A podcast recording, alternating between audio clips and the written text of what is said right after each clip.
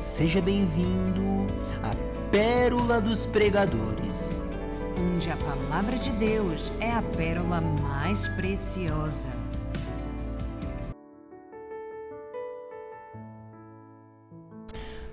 Olá, pessoal! Eu já estava por aqui, né? Já tinha passado por aqui no quadro Atenção Farmacêutica e hoje eu tenho o privilégio de trazer uma meditação para nós aqui durante essa manhã, né? Então, não vamos nos prorrogar muito. Abra sua Bíblia aí, se você puder, no seu telefone, onde você estiver. Em Juízes 11, vambora? Vamos conseguir abrir aí a palavra do Senhor. No livro de Juízes, aqui no Antigo Testamento. Você abre aí em Juízes 11. Nós vamos começar a conversar um pouquinho sobre um assunto muito legal. Você sabe aí que a gente está numa sequência trabalhando um tema que é a respeito de missões. Temos falado aí em alguns episódios sobre missões urbanas, povos não alcançados e também é, um pouco sobre a Bíblia. Semana passada o Guilherme falou muito bem a respeito da Bíblia Sagrada, a respeito de traduções. E hoje eu quero falar um pouquinho num tema assim, ó. Então, qual a minha missão. Amém? Querido Deus e eterno Pai, a Ti, Senhor, toda a honra, toda a glória, todo o agradecimento, Jesus. Senhor, é, a palavra ela é tua, Deus, a mensagem, tudo é teu, papai. Eu te peço, me usa como um instrumento aqui, Deus. Fala com quem está ouvindo. Eu te peço, Senhor, que quem está ouvindo possa abrir o seu coração e que essa meditação faça algum sentido, Senhor. Que essa palavra ela fique na mente do meu irmão, na minha mente, ela fique, Senhor, trabalha na nossa vida através dessa palavra. Senhor, eu não quero mais ministrar e depois que acabou a pessoa não lembrar nem a referência. Senhor, eu te peço que o meu irmão e a minha irmã grave essa palavra, grave o que o Senhor quer falar conosco e que realmente opere milagres e maravilhas na vida do meu irmão, na minha vida, em nome de Jesus. Amém. Queridos, hoje nós vamos falar um pouco sobre um personagem bíblico que até que ele descobrisse a vocação dele, a identidade dele e tudo como é, ele iria viver, ele passou por muitas dificuldades. E hoje, para você que está aí se perguntando qual a minha missão, o que eu tenho para fazer, o que Deus tem para fazer na minha vida, como é que eu sou uma ferramenta ou não, hoje nós vamos conversar sobre um personagem chamado Jefité. Então, em Juízes 11, no capítulo 1, diz assim: no versículo 1, capítulo 11, versículo 1 diz assim: Era então Jefté, os Leadita, homem valoroso, porém filho de uma prostituta, mas Gileade gerara a Jefité. Também a mulher de Gileade lhe deu filhos, e quando os filhos desta mulher ficaram adultos, expulsaram a Jefité. E lhe disseram: Não herdarás na casa de nosso pai, porque és filho de outra mulher. Então Jefité fugiu de diante de seus irmãos e habitou na terra de Tobi, e homens levianos se ajuntaram a Jefité e saíram com ele. Versículo 4 diz assim: E aconteceu que depois de algum tempo os filhos de Amon pelejaram contra Israel. Versículo 5: Sucedeu que, como os filhos de Amon pelejassem contra Israel, foram os anciões de Gileade buscar a Jefité na terra de Tobi. Versículo 6: E disseram a Jefité: Vem e o nosso chefe, para que combatamos contra os filhos de Amon. Versículo 7. Porém, Jefité disse aos anciões de Gileade: Porventura não me odiaste e não me expulsaste da casa de meu pai? Porque agora viestes a mim quando estais em aperto. Versículo 8: E disseram os anciões de Gileade de Jefité: Por isso tornamos a ti, para que venhas conosco e combata contra os filhos de Amon, e nos sejas por chefres sobre todos os moradores de Gileade. No versículo 9 diz: Então Jefité Disse aos anciãos de Gileade: Se me levardes de volta para combater contra os filhos de Amon, e o Senhor nos der diante de mim, então eu vos serei por chefe. Eu quero que você pule lá para o versículo 32 que diz assim, ó. Assim, Jefté passou os filhos de Amon a combater contra eles, e o Senhor os deu na sua mão. Então, queridos, vamos conversar um pouco a respeito de Jefté a respeito dessa missão, a respeito de chamado. Você percebe aqui que no versículo 1 fala sobre a identidade de Jefité. Quem era Jefité? Um gileadita, ou seja, ele era da, da região de Gileade e ele era um homem valoroso. Mas diante disso, olha só, Gilead, é, Jefité significa Deus proporciona. Esse é o significado do nome de Jefité. Deus proporciona. Ele é dito na Bíblia como um homem valoroso. Gileade ficava na região de Israel, então ele era um israelita. Mas a gente percebe que pô, tem algo ali naquela na genealogia dele, tem algo ali que tá que vai falar mais alto do que o fato dele ser um homem valoroso filho de uma prostituta. É isso que é falado a respeito de Jefité. E a consequência do que era falado a respeito dele, a gente vai ver no versículo 2, que diz que Gileade, agora não mais Gileade cidade, a gente fala de Gileade pai de Jefité, como se fosse ali, né, o patriarca, como se ele fosse ali aquele homem é, responsável por aquela região, o homem gerador ali naquela região, vamos dizer assim ele teve uma mulher, e essa mulher, a verdadeira, sem ser a concubina, ela teve filhos. Então, Jefité, ele era um filho bastardo. E essa característica, apesar dele ser um homem valoroso, o fato dele ser um bastardo, gerou uma consequência muito grave na, na vida de Jefité. E no versículo 2 a gente percebe que os irmãos dele, após, é bem claro, porque fala assim, ó, quando esses irmãos dele ficaram adultos, ele expulsaram Jefité e falaram que ele não herdaria nada da casa do pai dele porque ele era filho de uma outra mulher, ou seja, porque ele era um bastardo.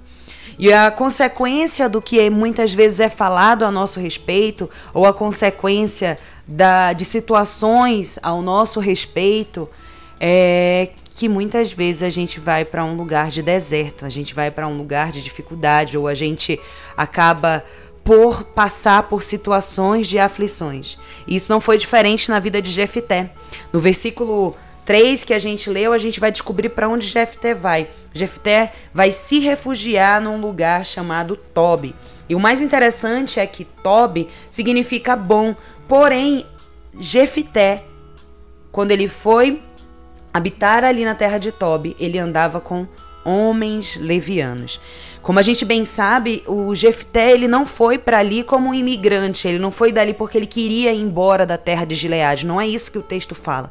O texto fala que ele foi expulso da terra dele pelo fato dele ser um filho bastardo, ele não herdaria ali naquele lugar e por isso Jefté foi enviado para a terra de Tobi. E olha que interessante, é, ele foi refugiado naquele lugar. Então, quem foram as primeiras pessoas ali, né, que fala que andaram com ele, os levianos? O refugiado e o imigrante, eles têm uma grande diferença. O refugiado, ele geralmente vai sair do país dele, assim como você está ouvindo falar do SOS Afeganistão, por uma questão de perseguição, por uma questão de guerra, por uma questão em que ele precisa ter uma mobilidade rápida, porque algo catastrófico aconteceu. Então ele não estava escolhendo ir para Toby, ele não quis, ele não fez mais essa escolha, não foi por parte dele. Ele foi expulso de onde ele estava para aquela região.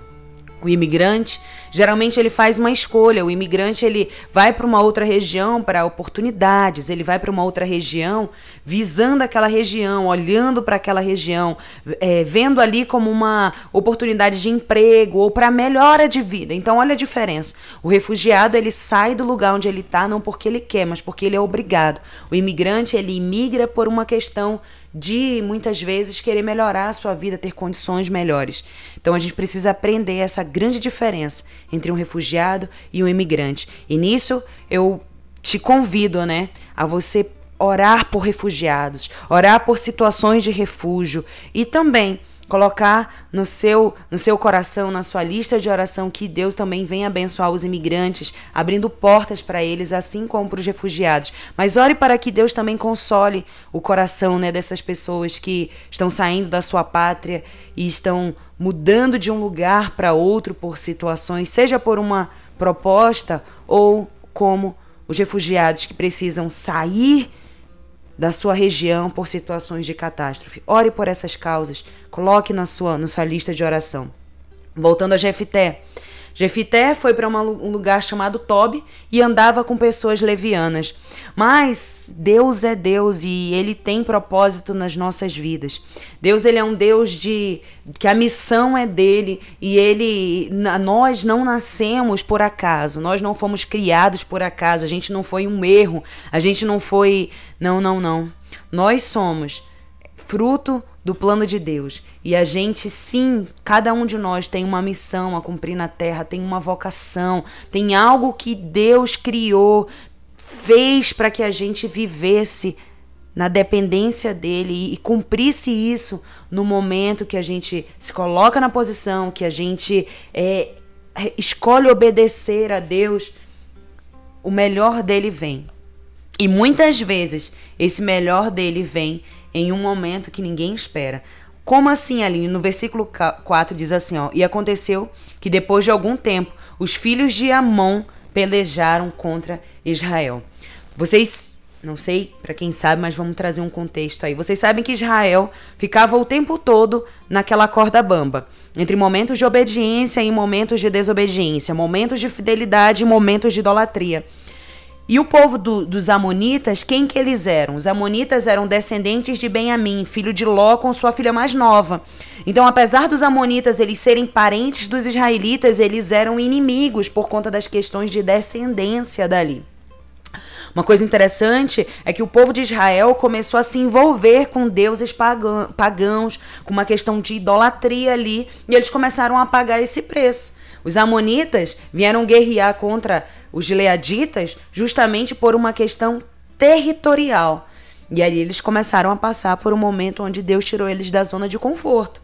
E aí, nesse momento onde Israel se vê num processo onde vai entrar em guerra, onde eles precisam se levantar, a vocação, o chamado, a missão de Jefité é revelada.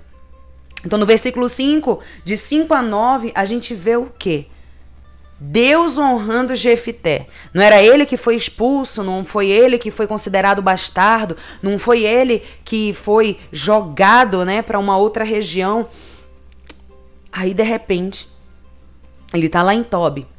E sucedeu que como os filhos de Amon pelejassem contra Israel, foram os anciões de Gileade buscar Jefité na terra de Tobi. Olha só.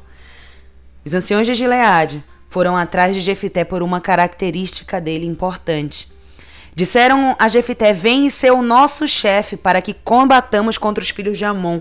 Ou seja, eles precisavam de um chefe, de um líder guerreiro, de um homem valoroso. E para você que está ouvindo essa mensagem, que você está em dúvida, que você está passando por uma situação de humilhação, por uma situação de dificuldade, por uma situação onde parece que não tem mais resposta, que você não sabe bem o que fazer, como se desenvolver, parece que todas as coisas têm acontecido e você se encontra numa posição que você parece que está o tempo todo sendo pressionado, o tempo todo passando na prensa ali, da oliva ali, parece que você para parece que tá para tirar o teu azeite essa situação. Eu quero te falar que isso tudo tá acontecendo para que Deus revele a vocação que ele tem para você, assim como ele revelou aqui para Jefté.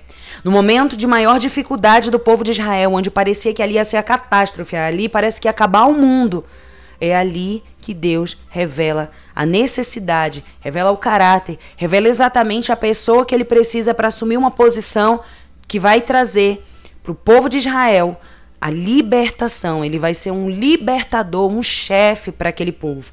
E eu falei aqui da oliva e o Senhor trouxe ao meu coração para você que está ouvindo essa mensagem. A oliva, o óleo, o azeite, né? Ele tem um processo antigamente ali no Getsemane. O Getsemane era um lugar onde era para ser prensado a oliva. Ali onde Jesus faleceu. E havia um processo muito bonito com a questão da, daquele do fruto, né? O fruto para ele ser retirado o azeite, ele precisa ser prensado. E, e, são várias prensas nesse processo. A primeira prensa, onde a gente tem aquele óleo mais puro, aquele óleo mais forte, ele, ele tinha, antigamente, na história de ali do povo de Israel, ele era usado para os sacerdotes, né? Aquele óleo ele era o óleo usado na purificação, óleo usado no templo ali para as questões de religiosidade. Mas aí esse, o que sobrava, aquele bago, ele ia ser prensado de novo. E aquele prensado, aquele segundo óleo, ele também ia ter utilidade. Ele ia ser usado para questões de alimentação daquele povo, para fazer aquele pãozinho, para fazer né, aquilo que eles se alimentavam. Mas ainda assim havia um pouco de óleo, né, nesse nesse nessa nesse fruto. E quando esse óleo ele era retirado, mais uma prensa. Esse óleo ele era tirado para quê? Para iluminação, para usar como ferramenta, né? Como luz ali para aquele povo. E havia mais uma prensa, e quando esse bago, né, que parecia que não tinha mais nada, ele era prensado de novo. E esse óleo já era usado para o sabão, né, para fazer ali os processos de saponificação. Ou seja, a oliva passava por quatro prensas, e cada prensa ela tinha uma função. E esse óleo, ele era utilizada até a última gota. Eu não sei que prensa que você está passando ou que você já passou, mas eu quero te dizer que o Deus que opera milagres e maravilhas nesses processos de dificuldade é onde Ele vai tratando o nosso caráter e revelando também é, através dessas prensas o nosso caráter e vai transformando o nosso caráter assim como Ele fez com Jefité. Porque perceba, Jefité estava em Tobi, mas andando com homens levianos. Mas se você ler comigo, no versículo 9, ele diz assim, ó: Jefté disse aos anciões de Gileade: Se me levardes de volta para combater contra os filhos de Amon, e o Senhor nos der diante de mim, então eu vos serei por chefe. Jefité mostra que ele não perdeu a essência dele. Ele não esqueceu quem era o Senhor dele. E ele só seria chefe sobre aquele povo se o próprio Deus o quisesse. Então, eu questiono você e me questiono. Na hora que Deus revelar a nossa verdadeira vocação, aquilo que ele nos chamou para fazer, será que nós seremos como Jefité ou nós vamos trair o nosso Deus? A gente vai trazer a glória para nós ou a gente vai trazer a glória, render a glória e declarar a glória para o Senhor como Jefité fez e dizer: se o Senhor quiser, eu vou. Eu vou em nome do Senhor. Ou a gente vai dizer: não fui eu mesmo. Eu estou aqui porque eu consegui. Naquele grande momento onde Deus vai permitir, vai revelar aquilo que Ele tem para nós, ou está revelando aquilo que Ele tem para nós. Eu oro, eu peço a Deus que naquele grande momento você seja joio. E você, eu, desculpa, gente. Eu e você, nós não sejamos joio, nós sejamos o trigo. Nós sejamos o verdadeiro trigo, porque o joio ele vai ser queimado e o trigo não. O trigo ele revela, né? Ele é aquilo que foi plantado, aquilo que realmente o Senhor quer colher. O Senhor não quer colher joio. O Senhor não quer revelar joios para o mundo. O Senhor quer revelar trigo para o mundo. O Senhor quer mostrar luz e sal ao mundo. Jefité aqui se mostrou aquilo que está dito no versículo 1. Se mostrou um homem valoroso. E aqui a gente vai caminhando para o final dessa ministração, onde Jefité ele é honrado pelo próprio Deus. Você vê ali é, os anciões irem atrás de alguém era algo muito sério. Aquela sociedade era uma sociedade muito patriarcal, uma sociedade que respeitava muito os anciões. Então você vê Deus honrando Jefité, mas por outro lado, no versículo 9 você vê Jefité honrando a Deus, entendendo que quem fez tudo aquilo é o Senhor e que só vale aquilo tudo por Deus. E você vai perceber, a partir do versículo 9, que Jefité ele vai tentando ali de uma forma pacífica entrar em é, literalmente em consenso com os amonitas e mostrando para eles que o povo de Israel fez aquilo, que aquela terra era deles, que foi uma conquista, mas os amonitas eles não ouviram, eles não quiseram uma pacificação, né? Eles não quiseram isso, eles queriam guerra. E aí no versículo 29 a gente vê isso. Então o Espírito do Senhor veio sobre Jefité, o qual atravessou por Gileade e Manassés, passando por Mispá de Gileade, e de Mispá de Gileade chegou até os filhos de Amon. E aí no versículo 32 a gente vê que eles vencem os amonitas. A vitória é de Israel e Jefité é colocado como um chefe, né, como um juiz ali, e ele é na história, ele é considerado um libertador de Israel. E aí, a gente vai fazer um paralelo aqui, voltando ao título da, da, do texto, né, aqui, da, da, dessa pregação, que é então qual é a minha missão? Quando Jesus ele vai ter com seus discípulos ali na igreja primitiva em Atos, ele fala sobre eles esperarem, ele fala sobre a descida do Espírito Santo e ao final ele fala para serdes minha testemunha. E essa é a nossa maior missão na terra, sermos testemunhas de Jesus. Enquanto a gente não encontra a nossa vocação afunilada, como Jefité aqui, Jefité estava em Tobi passando por dificuldades, mas no momento que o Senhor precisou de Jefité, ele teve ali e ele provou aqueles homens que se o Senhor tivesse com ele, ele iria.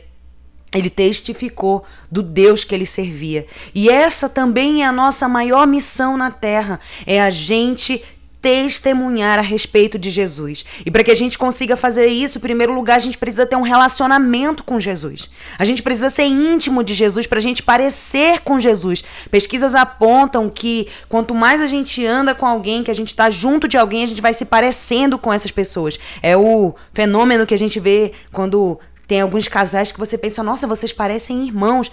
De tanto que convive, fica tão parecido.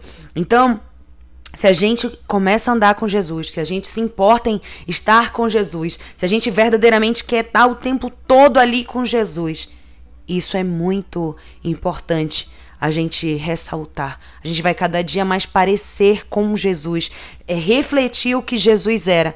E foi isso que ele mandou lá no início para os apóstolos. Eles falaram: "Sede minha testemunhas". Então a gente precisa ser testemunhas, que também significa Marte, se necessário for, passar sim por dificuldades, por provações por Jesus não tem a ver conosco, tem a ver com quem ele é, com a mensagem que a gente carrega, que é de Jesus. Mas ele fala que para a gente conseguir isso, a gente precisa amar a Deus sobre todas as coisas e ao próximo como a nós mesmos.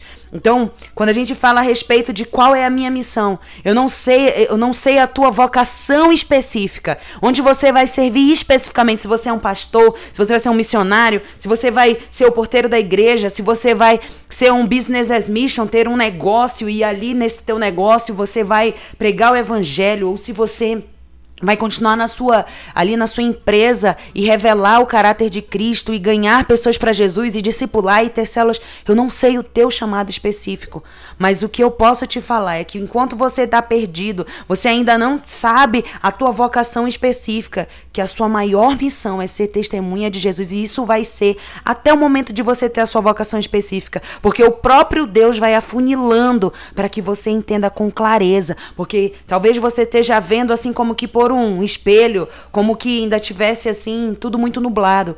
Mas no tempo certo, no tempo oportuno, o Senhor, o próprio Deus, vai revelando a, o teu, a tua vocação principal. E o que pre você precisa fazer é continuar caminhando, continuar testificando.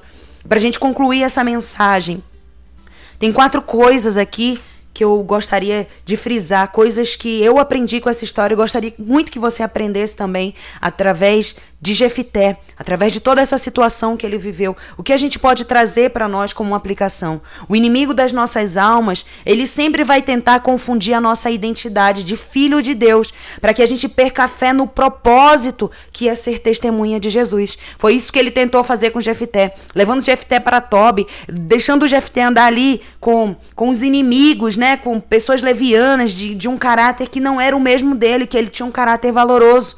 Só que Jefté foi escolhido para algo, né? Foi selecionado para algo. O próprio Deus estava trabalhando na vida dele e ele não se confundiu.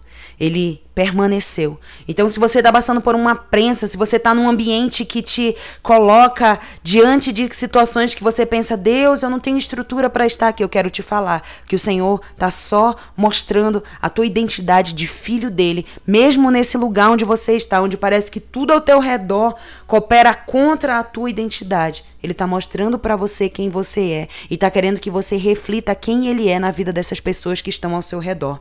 O segundo ponto, muitas vezes nós seremos levados a viver situações difíceis, mas isso faz, vai, vai fazer sempre parte do processo. Jesus não nos chamou para viver uma vida em cima do pudim. Pregações que só falam a respeito de amor, só fala a respeito de que vai ficar tudo bem, que não sei o que. Gente, a gente não foi escolhido para isso. Você pode ver na vida dos apóstolos que todos eles passaram sim por situações de dificuldade, tanto que Paulo fala que ele sabia, né? Vivendo muito, mas também sabia vivendo pouco. E todos os apóstolos, os grandes homens e o próprio Jesus sofreu. Isso é para mostrar o que para nós? Aceitar Jesus, é, confessar Jesus e é, ter um encontro com Jesus, assim como, por exemplo, Paulo teve, não é para que a gente ganhe o passe livre da vida fácil. Pelo contrário, encontramos esse Criador, entendemos esse Criador. E a partir de agora nós temos uma missão de testificar Ele. E a nossa luta, a, nossa, a gente milita contra a carne, a gente milita contra esse mundo. Então não acho que vai ser fácil, mas vale a pena ser fiel. Terceiro ponto, no tempo certo, Deus mostra e nos leva a cumprir aquilo que Ele nos forjou durante a nossa trajetória. Então, se nesse processo você tem dúvidas, você tem medo, você anda apático espiritualmente, você não é nem para a direita nem para a esquerda, se você tem encontrado desafios, eu quero te dizer uma coisa: mantenha a fé. O firme fundamento das coisas que se esperam. Mantenha a fé no tempo certo, da maneira correta. Deus ele não se atrasa. Deus não tem essa, essa, essa frase que diz, né, que Deus ele é, não, não chega na hora. Não existe essas coisas. O tempo de Deus ele é o tempo correto. Ele é o tempo perfeito de todas as coisas. Somos nós que somos ansiosos. Somos nós que somos desesperados. Somos nós que queremos às vezes atrasar ou acelerar coisas. O tempo de Deus, ele é perfeito. Então, aguarde, tranquiliza o teu coração, mantenha a fé. E o quarto ponto aqui é para para viver as promessas é necessário que a gente tenha ousadia e confiança.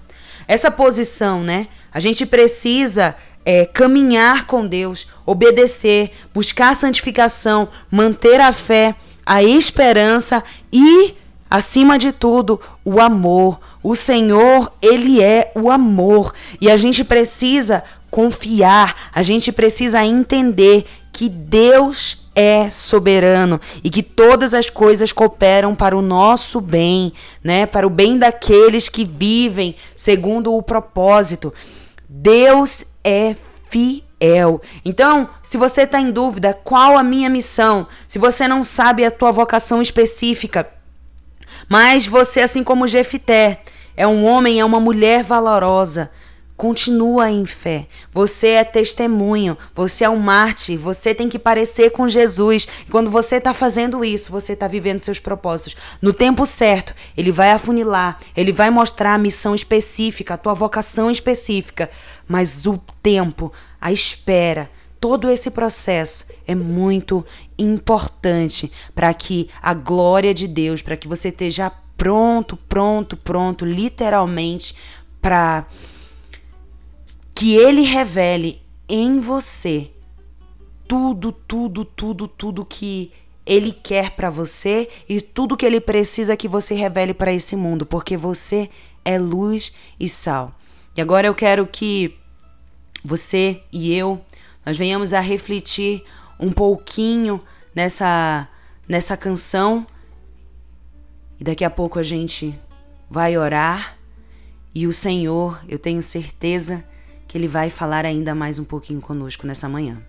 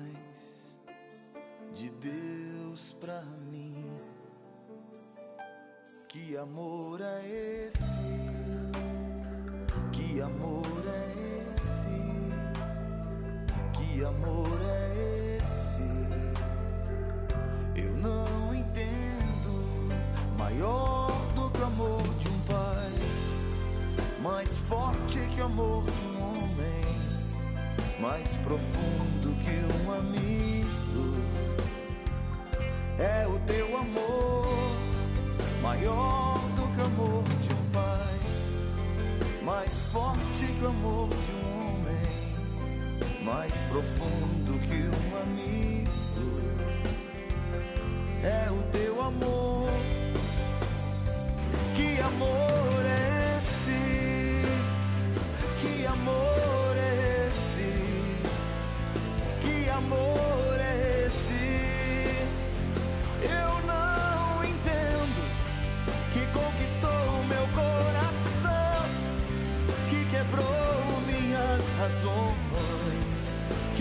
esvaziou de mim. Foi o teu amor que conquistou meu coração, que quebrou minhas razões, que me esvaziou